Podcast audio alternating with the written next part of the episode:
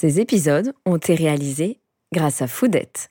Sur foodette.fr, vous pouvez vous faire livrer des paniers à cuisiner et des produits frais pour bien manger à la maison sans aucun additif controversé. Foodette vous permet de préparer de bons repas de saison à partir d'ingrédients bio, français ou en direct de plus de 120 producteurs. Avec Foodette, fini le gaspillage car on vous fournit les ingrédients en juste quantité. En plus, avec le code influenceur, Foodette vous offre 20 euros sur votre première commande. Rendez-vous sur foodette.fr. Bonjour, je m'appelle Jenny Priez et dans cet épisode, nous découvrirons qui sont les influenceurs français d'aujourd'hui, comment en sont-ils arrivés là, comment gèrent-ils leur image, leur business et de quelle manière sommes-nous influencés.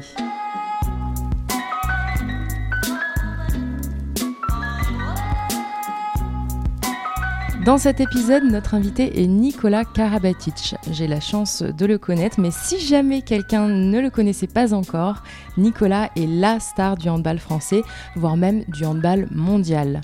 À la fois champion, père de famille, mais aussi militant pour différentes causes, Nicolas est avec nous aujourd'hui.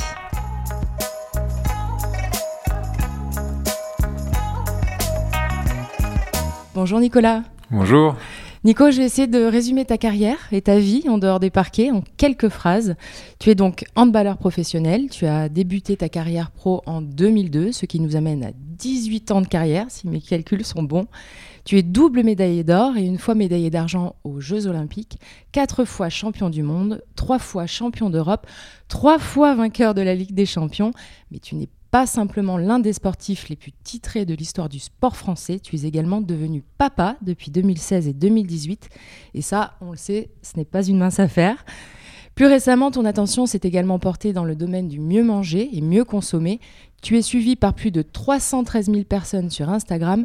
Comment ça va aujourd'hui, Nico? Oui, je viens de me faire résumer. c'est jamais facile, mais. Mais c'est vrai. ça fait plaisir quand on entend ces résumés-là. Ça, ça, ça, projette un peu en arrière sur sa carrière. Mais euh, oui, ça, ça va. Je me suis blessé euh, il y, a, y, a, à peu près un mois. Euh, ma première grosse blessure, les ligaments croisés antérieurs du, du genou droit, donc euh, je suis en phase de rééducation. Et, euh, mais ça va, le moral est bon, euh, je suis Tout content. bien. On est sorti du deuxième confinement peu à peu, donc ça va, les fêtes de Noël approchent, je suis content. J'ai une première question, c'est une question rituelle. Si je te dis que tu es une source d'inspiration, un influenceur dans ton domaine, qu'est-ce que ça t'inspire? Alors moi le mot influenceur, euh, j'aime pas trop parce que je trouve qu'il a une petite connotation un peu, un peu négative, tu sais, un peu euh, influencé. Euh, quand on parle d'influencer, on parle sur, on l'utilise souvent pour des élections, des partis politiques. Voilà, Trump qui influence, c'est les électeurs. Voilà, on, enfin.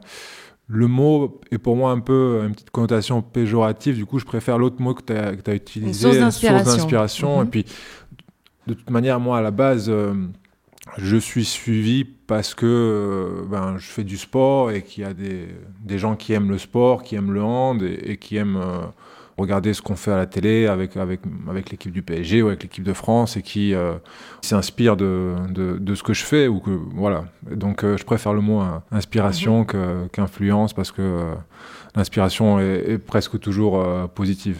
Et est-ce que tu as conscience de l'impact psychologique que tu peux avoir sur les autres? Un petit peu. En fait, plus ma carrière a, avancé, plus je me suis rendu compte du fait que je pouvais être une source d'inspiration et qu'en fait, ma fonction, c'était pas que, euh, que sportif et, et gagner des titres. Et c'est vrai que quand tu es plus jeune, en fait, tout, toute cette dimension, elle te passe un peu au-dessus de la tête parce que tu es concentré à fond, à, à 200% sur, le, sur ton sport, sur le handball. Euh, sur gagner des titres, tu gagnes un match, tu penses que tu es le meilleur au monde, tu perds un match, tu penses que tu es la, pire personne du monde. Donc tu es vraiment centré euh, sur, ton sport et plus tu avances dans la vie en fait, euh, et plus tu traverses des épreuves, tu as, la naissance de tes enfants et tu commences à, réfléchir différemment. Tu vois en fait ben, le, les enfants, les supporters voilà, qui, qui regardent les, les, les mots qu'ils te, qu te disent, les marques d'affection qu'ils t'apportent. Voilà, j'ai plein de monde qui me témoigne beaucoup de soutien, qui aussi m'explique que ce que je fais sur un terrain ou en dehors les, touche et leur donne du courage, de la motivation pour traverser aussi les, épreuves qu'ils ont dans la vie. Donc euh, tu te rends en fait de plus en plus compte que, ta fonction c'est bien sûr de gagner des titres pour les équipes pour lesquelles tu joues et pour tes coéquipiers et tes clubs et tes supporters, mais aussi de voilà d'inspirer les gens et que ça leur apporte euh, -hmm. Du bonheur dans la vie. Et ça, ça, je pense, tu te rends compte que dans un deuxième temps dans ta carrière. Et, je commence à me rendre compte. À peine Non, pas à peine. 18 ans de carrière et à peine. Bah oui, je, me rends compte que j'inspire un petit peu les gens, peut-être. tu es très modeste, Nico. Non, non, c'est pas ça. Mais je pense que c'est le, Je pense que les. Tous les, pas, pas tous les sportifs fonctionnent comme ça, mais toi dans ta carrière, voilà, tu t'en rends pas compte parce que et, peut-être que pour être bon et super bon dans ton sport, il faut pas trop s'en mhm. rendre compte trop tôt parce que derrière c'est un poids aussi mm. quand tu sais tout voilà les gens ce qu'ils attendent de toi et, le mm. fait que tu les inspires et que tu puisses leur apporter du bonheur donc c'est quand même un, poids en plus déjà de la pression énorme que tu as donc euh, je pense qu'au début de ta carrière c'est pas forcément bon que tu t'en aperçoives mm. trop que tu t'en rendes compte trop il vaut mieux être à fond la tête dans le guidon euh, et penser qu'à son sport.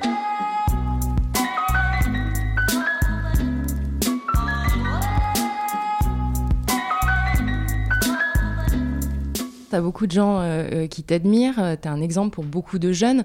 Qu'est-ce que tu essaies de transmettre comme valeur et comme conseil? Bah, Les valeurs que j'essaie de transmettre, celles que mes parents m'ont transmises. Donc j'essaie de le respect, le respect des autres, de tes coéquipiers, des adversaires, et le travail, voilà, que rien ne vient sans le, travail, sans, sans l'entraînement. Voilà, si tu, si tu bosses pas, personne ne va te donner euh, ce à quoi tu aspires ou ce, que tu recherches. Donc c'est un petit peu ces valeurs-là, voilà, le respect. Euh, et derrière, euh, ces valeurs-là, j'essaie aussi de les transmettre dans, dans, ma vie de, de, tous les jours avec mes enfants et dans, et dans ma relation aussi avec la société, le respect d'autrui, mais aussi le respect des institutions, de l'environnement, tout ça. Donc c'est un mhm. petit peu ces, ces valeurs-là qui me tiennent à cœur. Et tu dois être quand même hyper sollicité par message privé, sur Instagram notamment. Est-ce que tu arrives à répondre à, tout le monde? Non, j'arrive pas à répondre à tout le monde. Ça, ça, je le faisais euh, quand j'étais plus jeune et que j'avais du temps vraiment. Euh, au début avec Facebook, ça a commencé avec, euh, avec Facebook. Je me souviens quand j'étais en Allemagne, j'avais monté mon site internet. À l'époque, c'était les balbutiements des réseaux sociaux. Donc j'avais monté mon site internet. Euh, il y avait un petit forum euh, sur lequel j'essayais de répondre euh, au, mhm. voilà, au plus de personnes possible. Derrière, il y a eu Facebook. J'ai créé ma page Facebook. J'avais beaucoup de followers aussi, où j'essayais de répondre, d'interagir le plus possible. Puis Instagram est venu. Donc maintenant, c'est plus Instagram que, que j'utilise avec Twitter, mais vraiment Instagram. Et là, non, je ne peux pas répondre à tout le monde, parce que sinon j'aurais le sentiment aussi d'un petit peu délaisser ma vie euh, de, tous les jours et mes enfants euh, auxquels je veux aussi apporter beaucoup d'attention. Et puis c'est vraiment chronophage et, je veux pas. Enfin, j'essaye de, répondre le plus possible, mais je peux pas répondre à, toutes les questions et à tous les messages parce que euh, genre, j'aurais plus de vie. j'aurais plus de vie. Donc tu essaies de compartimenter à la maison et ça c'est super. Mais tu as une très grande notoriété. Comment est-ce que tu la gères au quotidien? Est-ce que les gens euh, qui te croisent dans la rue, qui te demandent des photos, des autographes, euh, comment est-ce qu'ils se comportent avec toi? Parce que tu es quelqu'un de très simple et accessible. Est-ce qu'ils sont cool avec toi, globalement? Globalement, à 99%, les gens sont, sont cool, euh, sympas tu, enfin, ils sont souvent intimidés, ça, me touche et, ça me fait sourire et, du coup, ça me donne encore plus envie de, de, partager un petit moment avec eux, de leur donner un petit peu de, temps. Et donc ça se passe toujours bien. Il y a, il y a allez, 1% de cas où on tombe sur des personnes un peu plus intrusives, euh, qui respectent un petit peu moins la, vie privée, mais ça fait partie, ça fait partie aussi du jeu et il faut, euh, voilà, on apprend. Tu réponds avec le sourire. Euh, oui, voilà, on apprend avec l'expérience à mettre un petit peu des, des barrières et à couper un petit peu court quand ça devient un petit peu trop intrusif, mais la plupart du temps, c'est c'est que du bonheur. C'est gentil quand même. C'est très gentil et, et, souvent les gens s'en rendent pas compte.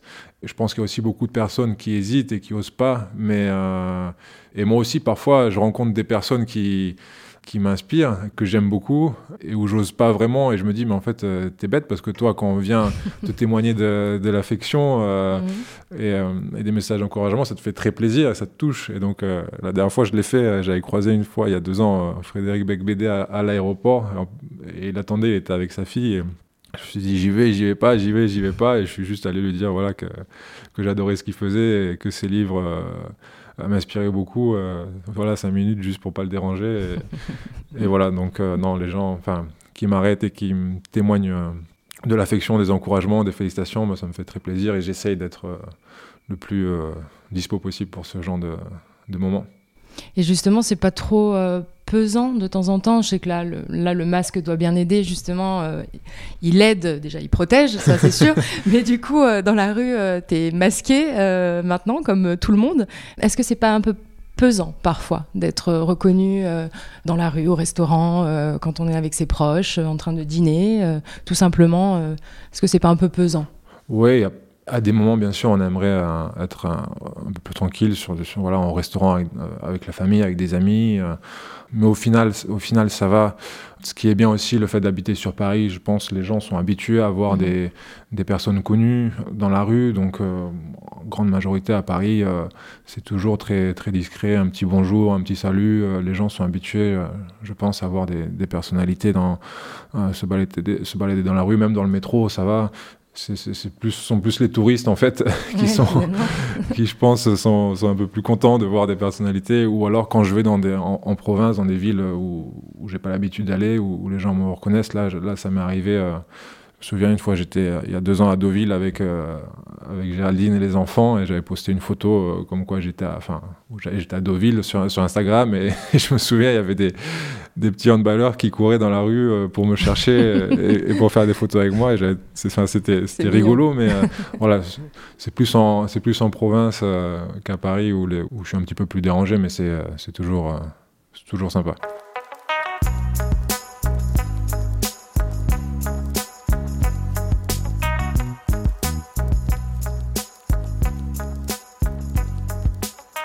Alors moi j'ai une question qui est très très simple, qui à mon avis, euh, enfin tout le monde doit se la poser. Comment est-ce qu'on devient champion? Vous avez deux heures. ouais, on me l'a. je, l'ai parfois en, message cette question. Euh, qu'est-ce que je peux faire pour devenir handballeur pro? Est-ce qu'il qu'est-ce que je dois faire? C'est une très bonne question. Enfin, non, c'est pas, c'est pas forcément une bonne question. La, la réponse, elle est, il n'y a pas de réponse en fait. Euh, je peux juste expliquer mon parcours. Voilà, j'ai je fais du hand depuis tout petit, mais ma vocation, elle est venue que vers un petit peu plus tard, vers 10-12 ans, quand j'ai pu voir les premiers matchs de hand à la télé. À l'époque, il n'y en avait pas trop. Et où je me suis dit, voilà, je veux faire ça. Et, je veux être handballeur euh, pro, je veux jouer pour l'équipe de France, euh, je veux être le meilleur joueur du monde. Mais ça venait, je pense aussi, euh, c'était conforté par rapport à ce que je faisais sur le terrain. Je m'entraînais, je jouais avec des enfants qui avaient 3-4 ans de plus que moi, j'étais meilleur qu'eux. Donc pour moi, dans ma tête, c'était clair. En fait, si je suis, si je suis bon quand, à 10 ans et que je joue avec des enfants de 14 ans, ben, quand, j'aurai, euh, quand je serai adulte, euh, je serai meilleur que ceux qui ont 4 ans de plus que moi. Donc pour moi, c'était, c'était presque des mathématiques, c'est, de la logique. donc ça s'est déroulé naturellement. Mais mais comme je le disais tout à l'heure, je, me suis aussi toujours beaucoup entraîné pour ça. Euh, j'ai toujours beaucoup travaillé. Mon père euh, me martelait ça dans la tête. Il y a jamais. Euh, faut toujours travailler, toujours, toujours s'entraîner. Donc, je m'entraînais depuis tout petit avec ceux qui avaient mon âge, ceux qui avaient trois ans de plus que moi. Le soir, j'allais aux entraînements avec l'équipe 1 que mon père entraînait. Donc, j'étais tout le temps, le week-end, je partais au match de, National 2, faire les déplacements dans les, voitures avec les joueurs pour aller voir des matchs, jouer à la mi-temps. Donc j'ai toujours fait du hand, je me suis entraîné depuis tout petit. Donc ça m'a aidé à, ça m'a aidé à atteindre, à atteindre mes objectifs, à atteindre mes rêves. Il y a du travail, mais il y a aussi euh, peut-être une partie un peu innée aussi, peut-être chez oui, certains. Je pense qu'il y a, bien sûr qu'il y a des aptitudes Dans mon cas, il y a des aptitudes, il y a des aptitudes physiques. Euh, mes parents m'ont transmis euh, voilà, un, physique euh, qui m'a aidé, euh, ma taille aussi, mais, mais tout ça, je l'ai travaillé. Je me suis entraîné euh, dès 12 ans. Les, étés, j'allais courir. et mon frère faisait pareil, il allait courir. mon père l'a mis au triathlon quand il avait 12 ans pour, voilà, pour travailler aussi sa forme physique. Donc on, faisait des pompes, des abdos, voilà, tout sous forme de jeu. Mais, mais je savais que tout ça, tout ça allait m'aider à, à réussir plus tard ce que, ce que je voulais. Donc euh, il y a eu énormément de travail, mais moi je le voyais pas comme du travail, en fait, je le voyais comme du plaisir et comme un moyen qui allait m'amener à, à, ce que je veux plus tard. Mais ce serait faux aussi de dire, euh, si tu travailles comme un, comme un fou, tu vas réussir, parce que dans certains cas, ça va, ça va pas être le cas. Il faut aussi un talent, mais je pense que le, travail est beaucoup plus important que le talent de, base, parce que j'ai vu tellement de jeunes talentueux avec moi dans les sélections jeunes, mais ne jamais arriver à percer parce que ben, ils se reposaient sur ce talent, parce que justement le travail, ben, ça les intéressait euh, pas trop, parce qu'ils étaient un petit peu flemmards, parce que euh, se contentaient plutôt de la facilité que, de se remettre en cause et, et bosser. Donc euh, le travail et, la passion. Voilà, je me, quand j'étais petit, le handball, c'était aujourd'hui, bien sûr, c'est toute ma vie, mais petit, c'était encore plus. quoi. C'était 100% de ma vie consacrée au handball. Il n'y avait pas beaucoup de handball à la télé, donc à 4h du mat, quand certains matchs étaient rediffusés, des JO, ben, je me levais à, 4h du mat pour enregistrer les matchs, pour les regarder. Mmh. tout ce qui passait, le moindre, la moindre info de hand, le moindre match, je le regardais. les magazines, je lisais tout. J'essayais de m'inspirer des gestes que faisaient les, les handballeurs que j'admirais, j'essayais de les refaire à l'entraînement. Donc voilà, c'est ça ne peut pas se quantifier, mais c'est aussi énormément de travail. Donc je pense que cette passion euh, ajoutée au travail m'a aidé à, réussir, à réussir mes rêves en fait.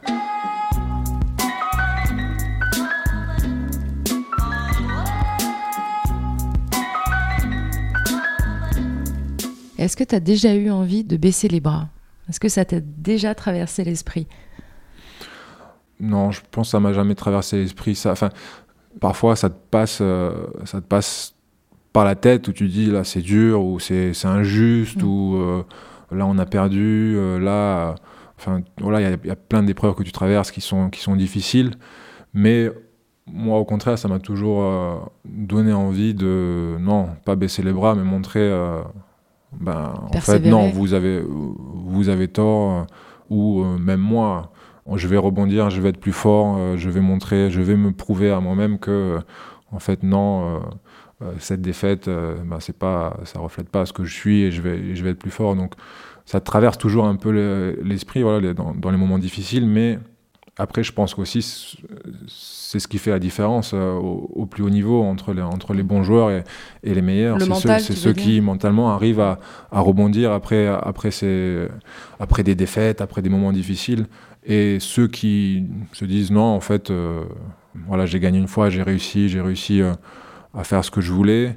Bon, là, c'est difficile, mais en fait, euh, c'est pas grave parce que j'ai gagné une fois, donc ça, ça, me suffit.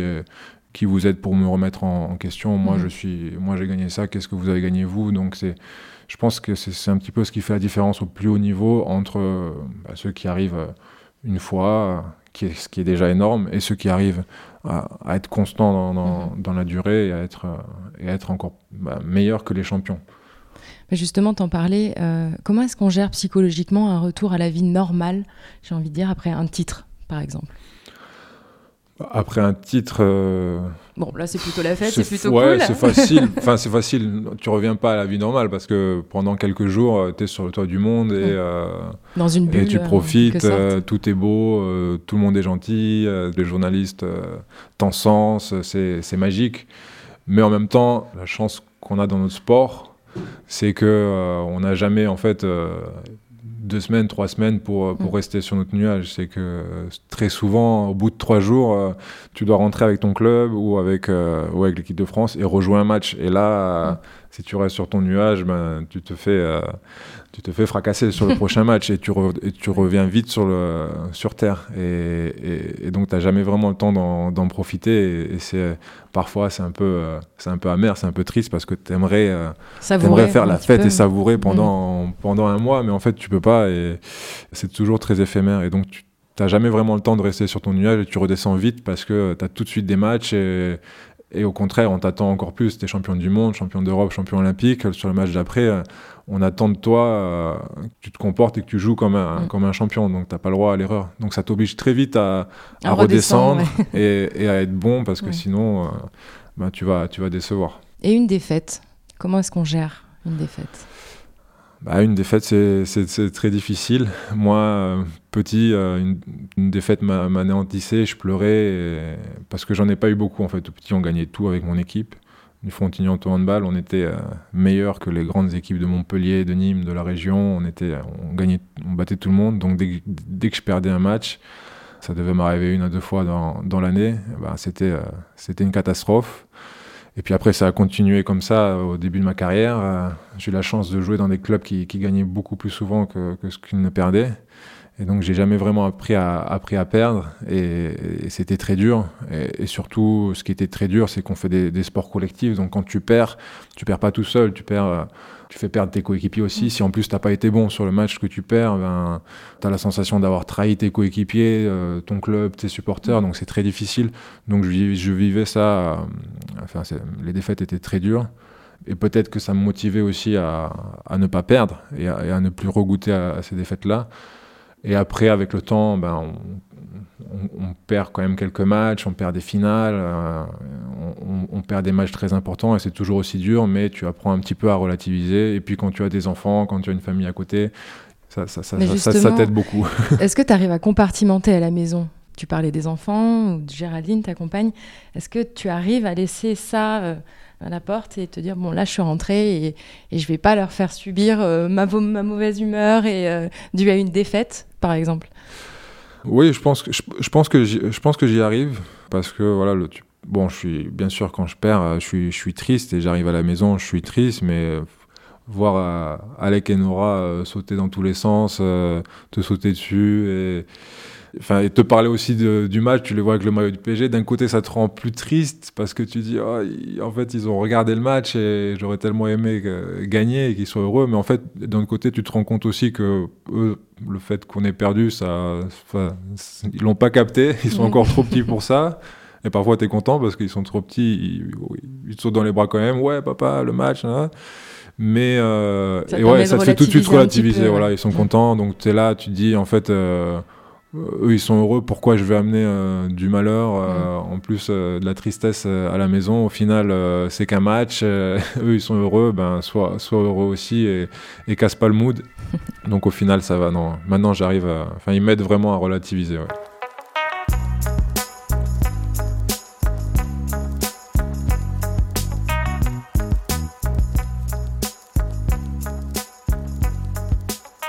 L'après-carrière, tu la vois comment? Ben, C'est une question que je me pose, euh, que je commence à me poser euh, assez fréquemment. Surtout là, dans les périodes où, où, où, tu joues pas, où je suis blessé. J'essaye de m'imaginer un petit peu ce à quoi va, ressembler mon, après-carrière. Déjà, je sais pas trop à quelle date euh, je vais arrêter. Mon, mon contrat s'arrête en 2022 avec Paris.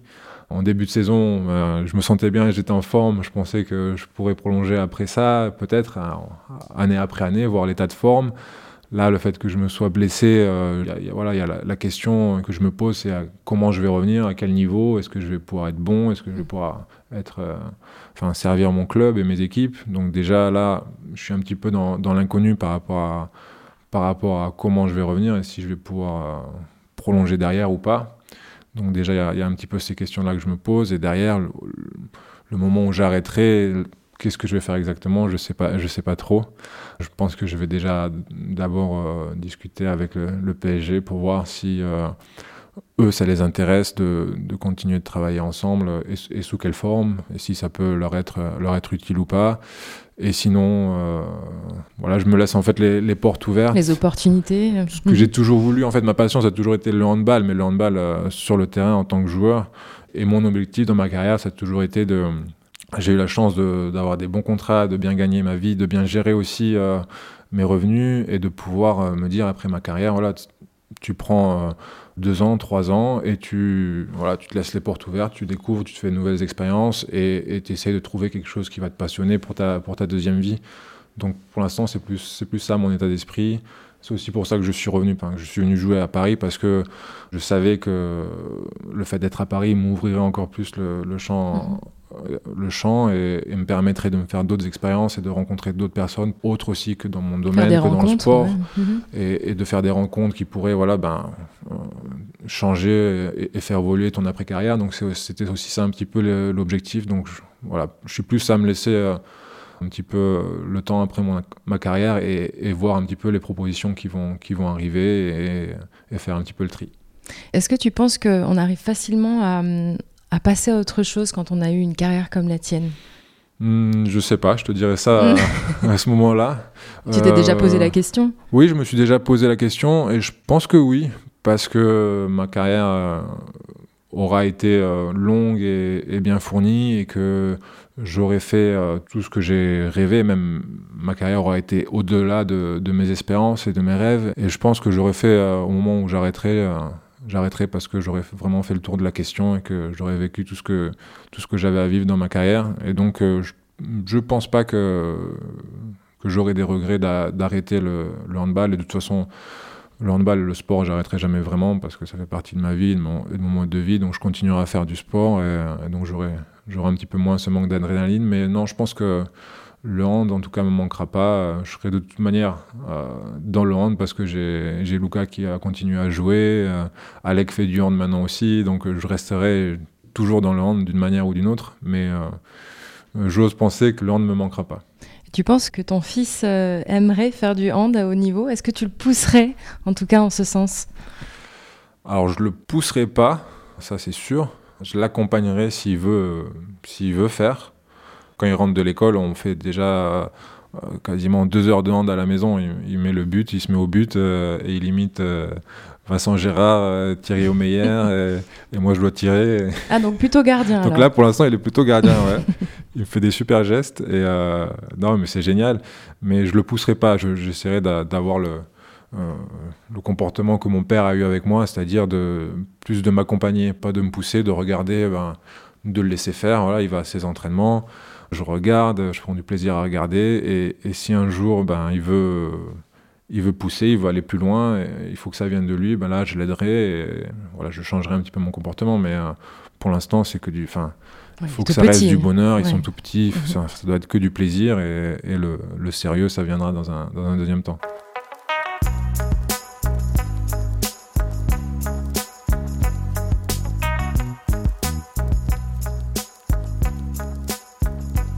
Je le disais tout à l'heure, Nico, euh, tu as notamment changé ta façon générale de consommer et particulièrement ta façon de, de manger.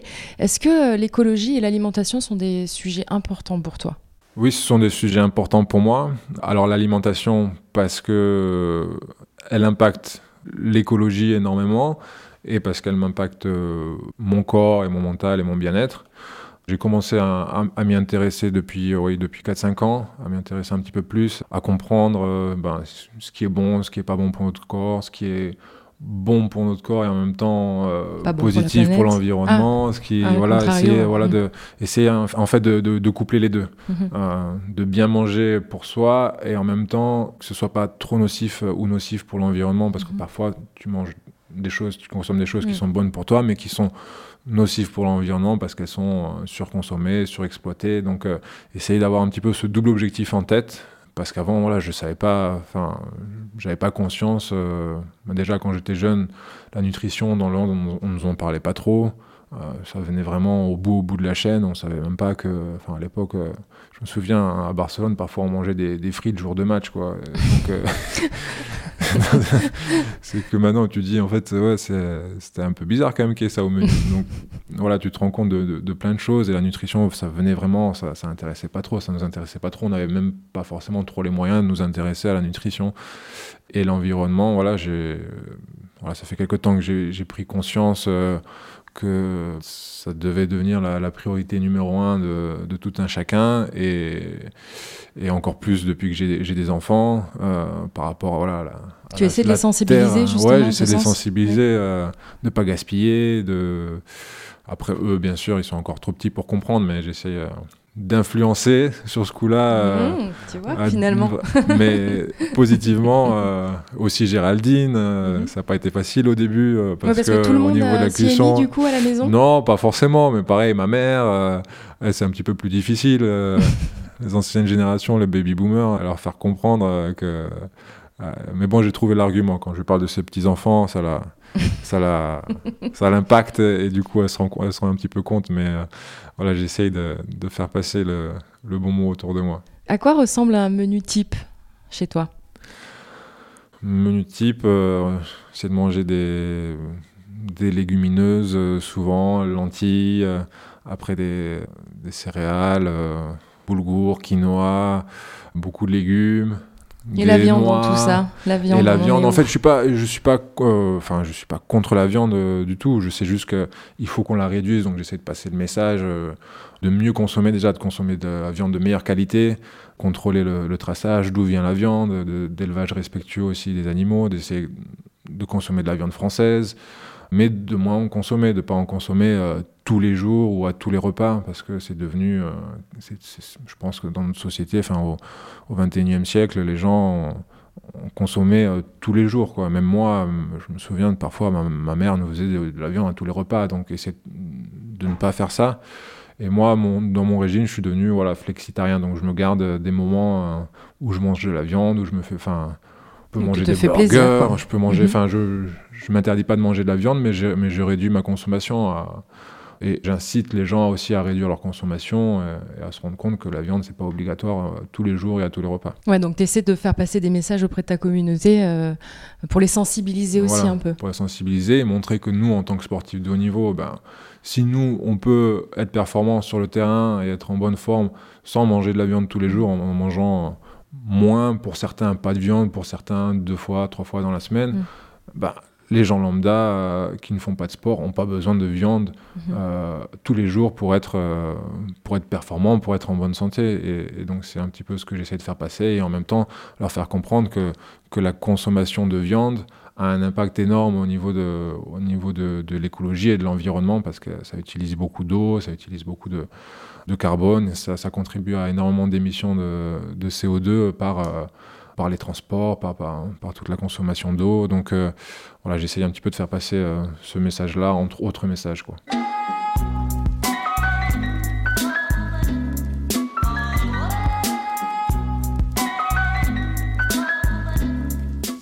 Soutiens beaucoup de causes, justement, euh, sur le plan écologique, sur le mieux manger, euh, qui est finalement, on le disait, assez lié euh, à l'écologie. Tu as des causes telles que le Secours populaire ou encore la Fondation Good Planet de Yann Arthus Bertrand.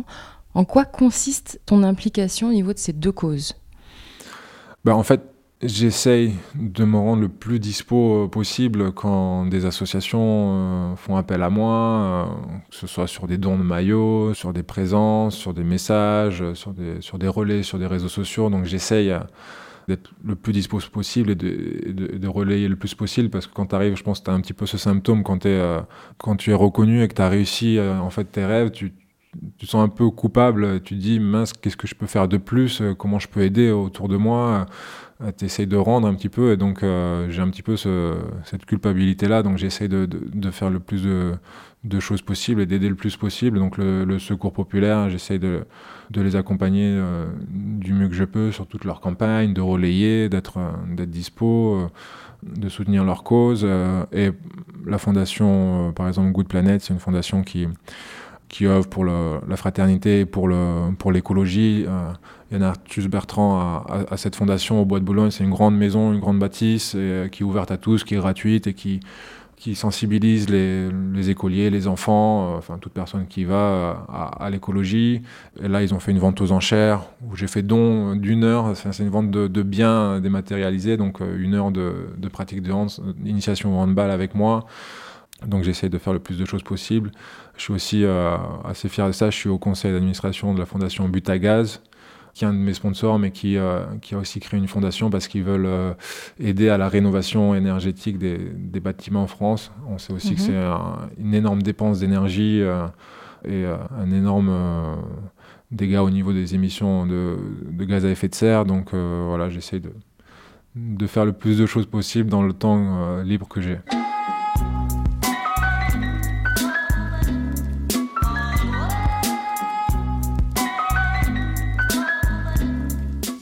Dernière question, Nico, c'est la question, euh, la deuxième question rituelle.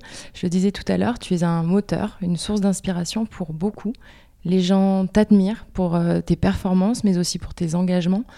Mais toi, qui ou quoi t'inspire dans la vie? Il y a énormément de choses euh, qui m'inspirent dans la vie.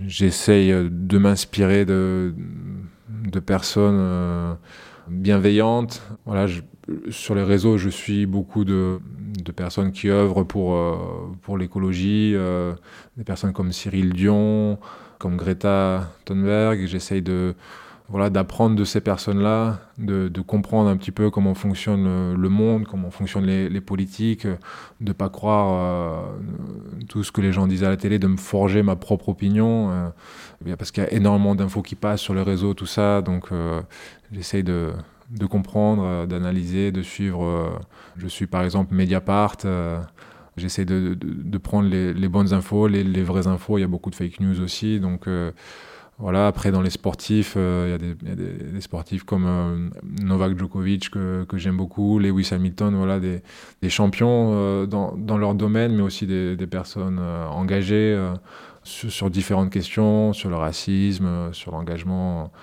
social, sur l'aide aux plus, aux plus pauvres, aux plus démunis. Donc voilà, il y a beaucoup de choses qui m'inspirent. J'essaie un petit peu de me forger mes propres opinions et de suivre les, voilà, ces personnes-là.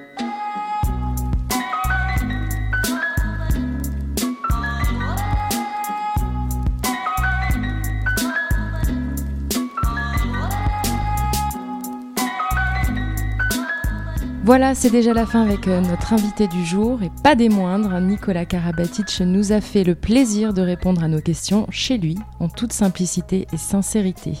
Merci de nous avoir écoutés, j'espère que cet épisode vous a plu. N'hésitez pas à le partager autour de vous et à très vite pour un nouvel épisode d'Influenceur.